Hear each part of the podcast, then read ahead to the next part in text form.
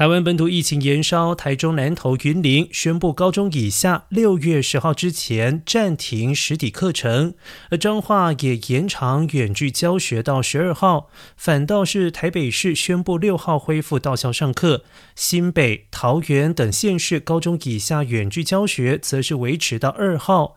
对于外界关注学生是否直接放暑假。台湾教育部长潘文忠五月二十六号时曾经表示，目前并没有规划。